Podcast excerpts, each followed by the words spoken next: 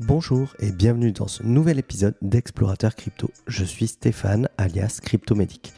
Aujourd'hui, nous allons voir comment appliquer une stratégie efficace dans l'achat de cryptoactifs numériques, le DCA. Alors tout d'abord, qu'est-ce que le DCA Il s'agit d'un acronyme qui signifie Dollar Cost Average ou coût moyen en dollars. Le principe est simple. Face à un actif volatile, notamment le Bitcoin, il est difficile, voire impossible, d'acheter et de vendre toujours au meilleur moment. Si c'était le cas, je serais déjà multimillionnaire et je rédigerais cet épisode en sirotant un petit punch en République dominicaine. Mais du coup, comment optimiser au mieux ces achats et reventes de Bitcoin ou n'importe quel autre actif? Ça marche avec la bourse et les métaux précieux par exemple. Vous allez appliquer un DCA. Oui, mais c'est quoi? Eh bien, tout bêtement, vous allez acheter une somme régulière dans un laps de temps prédéfini.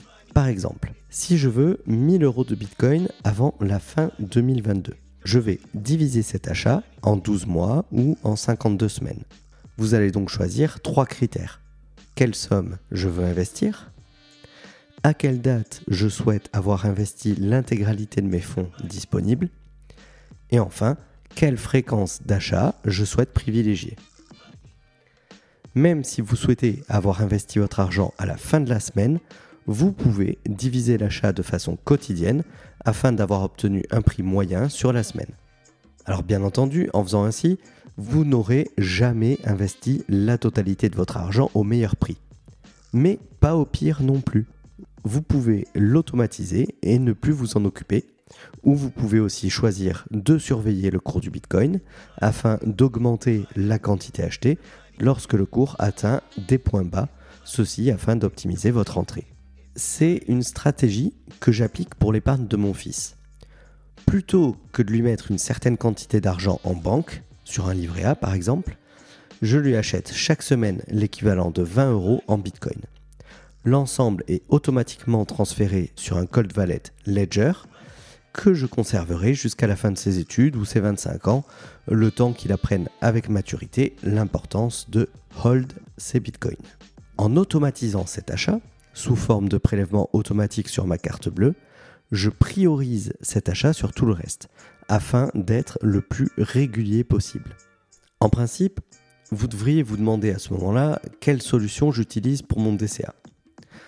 Si vous êtes des fidèles auditeurs de Cryptomédic, vous m'avez probablement déjà entendu parler de Stackinsat. C'est une société française basée au Pays Basque qui a fait de l'épargne Bitcoin sa spécialité.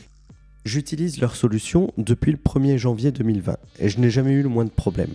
Chaque achat m'est signifié par email ainsi que chaque transfert vers mon wallet Ledger. Stackinsat propose même des kits comprenant une Ledger, une carte cadeau avec le montant de votre choix en Bitcoin et un livre pour apprendre tout ce dont vous avez besoin de savoir sur le Bitcoin. Je précise que ce n'est pas un épisode sponsorisé, je vous parle de Stackinsat parce que c'est la solution que j'utilise. Vous pouvez appliquer un DCA avec d'autres logiciels, euh, Coinbase le fait, hum, Crypto.com le fait également, mais j'apprécie hum, la solution de Stackinsat parce que il transfère directement les fonds sur Manager ce qui fait que c'est sécurisé dès l'achat. J'ai pas besoin moi-même de refaire un transfert derrière qui a un coût. Et du coup, c'est la solution la plus facile à mon sens, qui permet le moins de va-et-vient et qui est parfaitement adaptée pour un débutant. Bien que vous voyez, moi-même n'étant pas un débutant, je l'utilise quand même parce que je trouve vraiment le service très pratique. Si vous doutez de l'intérêt du DCA, je vous invite à écouter mon anecdote dans l'épisode où j'explique comment j'ai offert à mon père pour 100 euros de crypto pour ses 60 ans, qui ont été multipliés par 15 en quelques mois seulement sans toucher au portefeuille. Pensez à vous abonner au podcast Explorateur Crypto et à mettre une évaluation si votre plateforme d'écoute le permet, notamment sur Apple Podcast, afin de m'aider à continuer de produire du contenu 100% gratuit plus vous serez nombreux à m'écouter et à partager ce podcast, et plus je pourrai vous partager des contenus de qualité pour vous accompagner au mieux dans l'exploration du monde des cryptos, des NFT et des blockchains. A très bientôt sur Explorateur Crypto.